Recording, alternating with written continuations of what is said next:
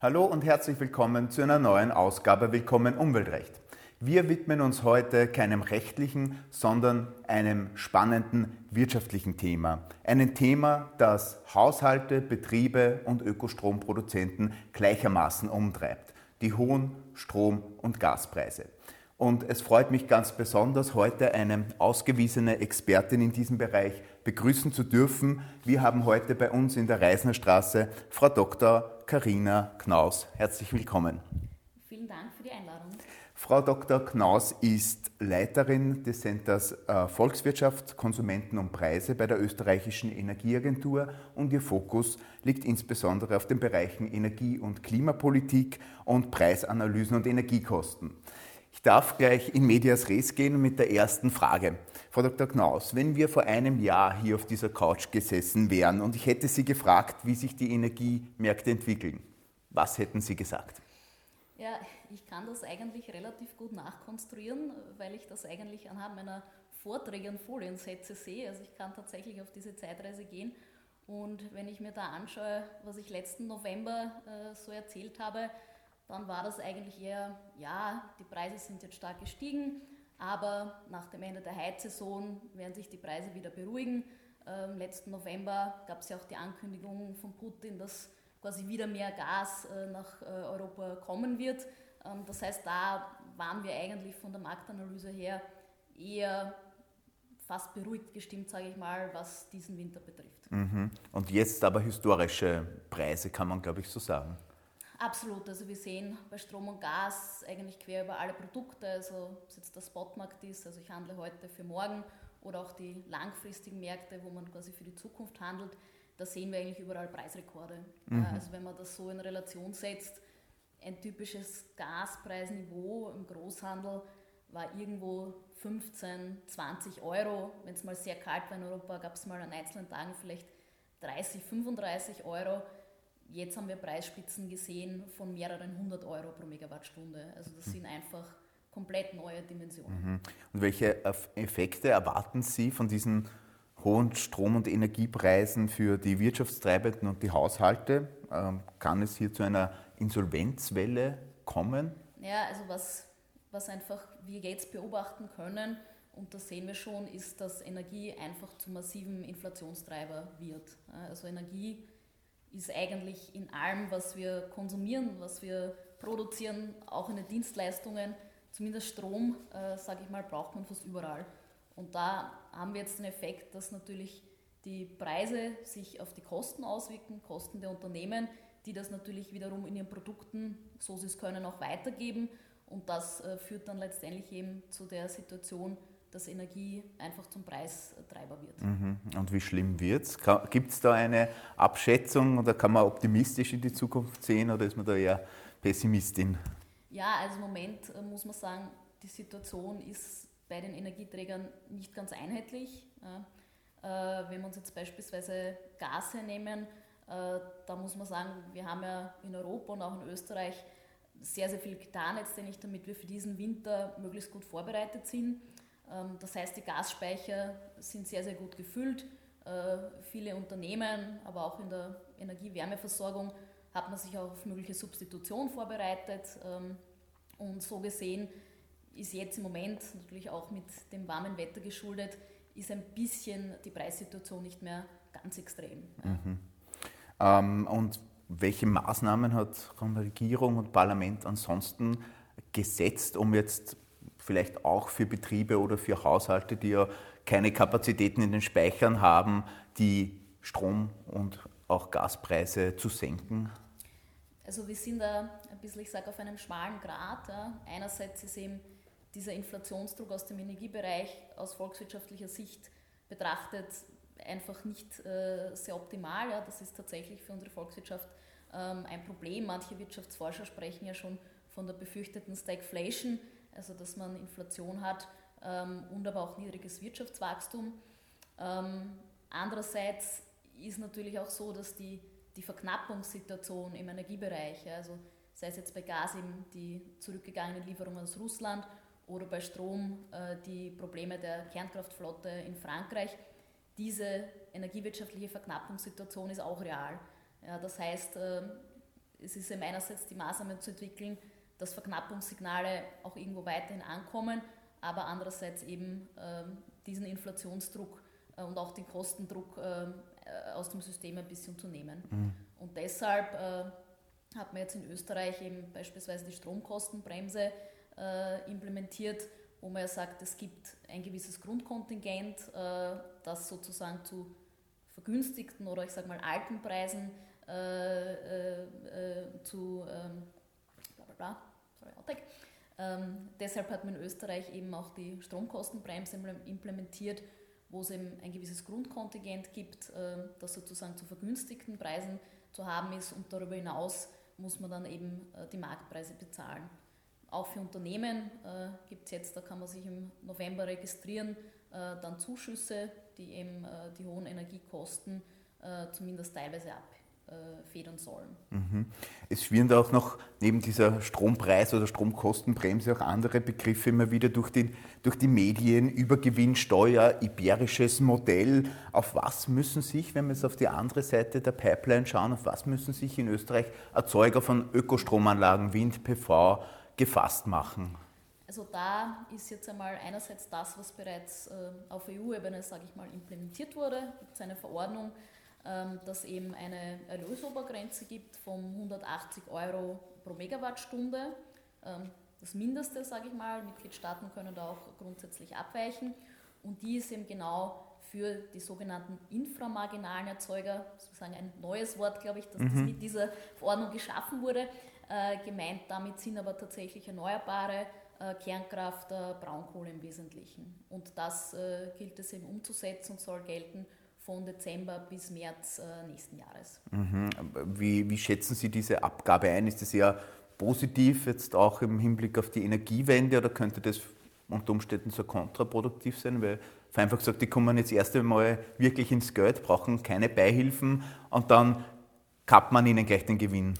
Ja, also grundsätzlich ist das sicher ein Thema, dass die Maßnahmen so gesetzt äh, werden müssen, dass wir jetzt nicht den erneuerbaren Ausbau untergraben, weil den brauchen wir ganz, ganz dringend, weil das ist ja das Einzige, was uns eigentlich aus diesem äh, Schlamassel, sage ich mal, wieder rausbringt, dass wir nicht mehr so abhängig sind.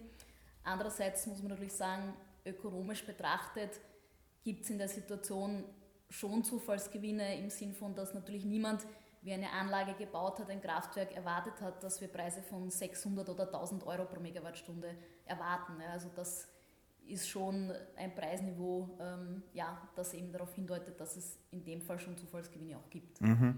Und also Strompreisdeckel oder diese Abschöpfung der Übergewinne, hier gibt es schon zumindest auf EU-Ebene genau. äh, zum heutigen Tag eine Verordnung, die gerade in Umsetzung ist in Österreich. Ähnliches ist, glaube ich, auch im Bereich Gas in Diskussion. Genau, Wie sind da? Abgabe äh, wird es geben oder gibt es äh, im äh, Minimum, glaube ich, 33 Prozent äh, für äh, fossile sozusagen Erzeuger, also im Öl, äh, Gas, äh, Raffinerien, also für diesen Bereich. Das ist auch schon in der EU-Verordnung so festgelegt. Mhm. Was, was passiert dann mit den Einnahmen? Kann der Staat dann sich ein neues Amtsgebäude bauen oder muss man das irgendwie zweckwidmen? Also grundsätzlich ist vorgesehen, dass aus diesen beiden Schienen, also die 180 Euro aus dem Strombereich und diese Solidaritätsabgabe aus dem Fossilen, äh, dafür verwendet werden, eben Endkunden zu entlasten, also, äh, aber eben quer über die Endkunden. Ähm, bedeutet auch bei der Industrie oder beim Gewerbe ist natürlich das Thema Beihilfenrecht, äh, das man dann auch berücksichtigen muss. Mhm. Und vielleicht ähm, eine Frage, was jetzt Österreich tun kann und vielleicht auch, auch ein Haushalt tun kann in Zeiten dieser, in diesen unsicheren Zeiten hoher Energiepreise. Äh, Gibt es da ein Einmaleins, was man, was man als Staat, aber vielleicht auch als, als Einzelner machen kann, wie man zukunftsfit wird? Also im Gesamten natürlich geht es darum, letztendlich die Rahmenbedingungen insbesondere für Erneuerbare und Energieeffizienz zu verbessern. Ja, auch, äh, ich sage mal, nachhaltig zu gestalten. Also da braucht es letztendlich auch die Planungssicherheit. Wir arbeiten ja auch immer wieder mit Unternehmen zusammen, wo wir jetzt sehen, da werden jetzt viele Projekte aus der Schublade geholt, also gerade im Bereich Energieeffizienz, die sich halt einfach äh, vor fünf Jahren nicht gerechnet haben. Mhm. Ja, da müssen wir sicherstellen, äh, dass auch den Unternehmen klar ist, ja, auch in fünf Jahren wird sich das noch rechnen. Mhm. Also dieses, äh, diese Planungssicherheit irgendwo zu schaffen. Ähm, auch bei den Haushalten natürlich mittelfristig sind es auch investive Maßnahmen, wo man sagt, ja, ich baue mir eine PV, ich tausche meine alte Heizungsanlage, ich saniere. Ja, ist natürlich in Zeiten, wo auf die Haushalte der Kostendruck überall herkommt, ist das leichter gesagt als getan. Mhm. Ja. Ähm, das heißt, äh, für kurzfristig ist natürlich auch das Thema Sparen, äh, um das kommt man einfach nicht herum, mhm. weil jede Kilowattstunde, die wir nicht verbrauchen, die wird uns diesen und vor allem auch nächsten Winter helfen. Mhm. Und im Bereich des, des, Stromes, wie sehen Sie da die bisherigen hm, Ambitionen zum Ausbau der erneuerbaren Energien? Sind wir da auf einem, auf einem guten Weg und, oder müssen wir das jetzt in Anbetracht dieser, dieses Angriffskriegs und der geänderten geopolitischen Lage nochmal äh, verstärken? Also ich glaube, wir brauchen einfach eine noch nie dagewesene Geschwindigkeit, ja, was insbesondere den Ausbau von Erneuerbaren betrifft auch den Netzausbau, ja, ich glaube, da müssen wir in der Kommunikation, denke ich, noch klarer werden, dass das bis zu einem gewissen Grad einfach zusammengehört, ja, mhm. auch was die Akzeptanz letztendlich betrifft. Ähm, also da braucht es wirklich in puncto Genehmigungen, Flächen einfach eine neue Geschwindigkeit. Mhm. Und kann da, ähm, braucht es ja die staatlichen Beihilfen oder kann da der, der hohe Strompreis auch schon helfen oder ist es etwas, was was man mit, mit Geld allein nicht machen kann, weil es einfach regulatorisch schwierig ist? Also tatsächlich würde ich sagen, das ist eben nicht nur eine Geldfrage, sondern es braucht eben auch die Rahmenbedingungen, wie gesagt, insbesondere Flächen. Ähm, die Flächen, wenn sie ausgewiesen sind, dann macht es auch den Netzausbau leichter, weil man weiß, wo man die Netze hinbauen muss. Mhm. Also das sind schon Dinge, äh, wo es einfach die regulatorischen Rahmenbedingungen braucht. Ähm, auch beispielsweise was dann das Thema Flexibilität äh, betrifft. Also da gibt es schon noch einiges zu tun. Mhm. Und Sie haben vorhin äh, erwähnt, dieses Jahr dürft, dürft, dürft man noch mit einem blauen Auge äh, davonkommen. 2023 könnte schon etwas schwieriger werden, wenn man es vielleicht so noch äh, zum, zum Abschluss ein kurzer Blick in die Glaskugel. Einerseits, ähm, wie schaut es denn aus mit den, mit den Gasmengen? Ähm, wird das ein Problem im nächsten Jahr, dass wir dann sozusagen noch viel mehr sparen müssen, wenn wir die Mengen nicht haben? Und andererseits, Verknappung bedeutet ja meistens auch, dass Sie die Preise steigern. Was erwarten Sie da? Ähm, ja, also bei Gas ist es so, von den Szenarien, die jetzt veröffentlicht wurden, sieht so aus, als würden wir durch den Winter an sich ganz gut kommen. Unsere Speicher sind sehr, sehr voll und wir haben in Österreich ja auch viel Speichermenge im Verhältnis zum Verbrauch. Allerdings wird schon wahrscheinlich noch die Frage sein, inwieweit wir dann äh, für den nächsten Winter vorbereitet sind, weil es ist ja nicht zu erwarten, dass wir nächstes Jahr aus Russland nennenswerte Liefermengen bekommen. Das heißt, wir müssen uns schon darauf vorbereiten, dass wir auch für den nächsten Winter letztendlich unsere Speicher füllen. Also mhm. das wird sicher die Herausforderung. Und deshalb, glaube ich, dürfen wir uns jetzt nicht in so ein Präventionsparadoxon begeben, dass wir sagen, ja super, jetzt haben wir die Speicher gefüllt, alles gut, wir müssen nicht mehr sparen. Also nein, natürlich müssen wir weiter sparen, die Verknappung ist da, um auch eben gut durch den nächsten Winter mhm. zu kommen. Wo, wo, wird das Gas herkommen? Wird es LNG aus, aus den USA oder gibt es da ähm, andere also, Quellen? Es wird sicher ein, ein wesentlicher Teil ähm, dieses LNG sein, das verflüssigte Erdgas. Auch jetzt die letzten Wochen, Monate Norwegen hat äh, sehr, sehr viel produziert. Ähm, also, aber im Wesentlichen äh, wird sicher viel durch dieses LNG substituiert mhm. werden. Und Fracking im Weinviertel? ähm, also ich sage immer ähm, grundsätzlich, man kann immer alles äh, analysieren, ja, weil auch LNG hat natürlich äh, aufgrund dessen, dass es transportiert werden muss auf den Schiffen, hat es jetzt auch nicht den grünsten Fußabdruck, mhm. äh, muss man auch sagen aber ist natürlich in Österreich ein sehr, sehr umstrittenes Thema. Mhm. Und vielleicht noch auf den Punkt mit den Preisen zu sp sprechen zu kommen.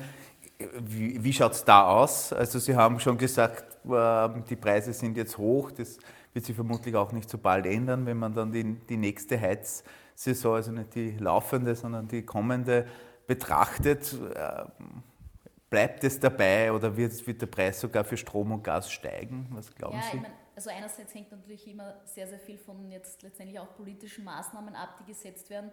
Die kann man eigentlich fast unmöglich äh, prognostizieren. Ähm, wenn man jetzt sagt, es bleibt eher so, wie es ist, ja, dann ist natürlich für Endkunden so, die folgen ja dem, was am Großhandelsmarkt passiert, mit einer gewissen Zeitverzögerung.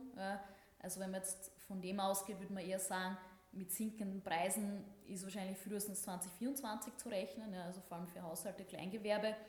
Aber natürlich, wir leben einfach in so unsicheren Zeiten, dass ein paar Dinge passieren können, äh, die letztendlich wieder alles ändern. Mhm. Das war es auch schon mit den 15 äh, Minuten, Frau Dr. Knaus. Herzlichen Dank, dass Sie uns da einen Einblick in die komplexe, aber sehr, sehr wichtige äh, Thematik gegeben haben. Ich nehme mit, äh, äh, meine sehr geehrten Damen und Herren, wir brauchen in Österreich den Ausbau der erneuerbaren Energien, wir brauchen Energieeffizienzmaßnahmen und es kommt noch ein hartes Jahr auf uns zu, aber auch wir sind zuversichtlich, dass wir diese Herausforderung meistern werden. In diesem Sinne alles Gute und herzlichen Dank nochmal.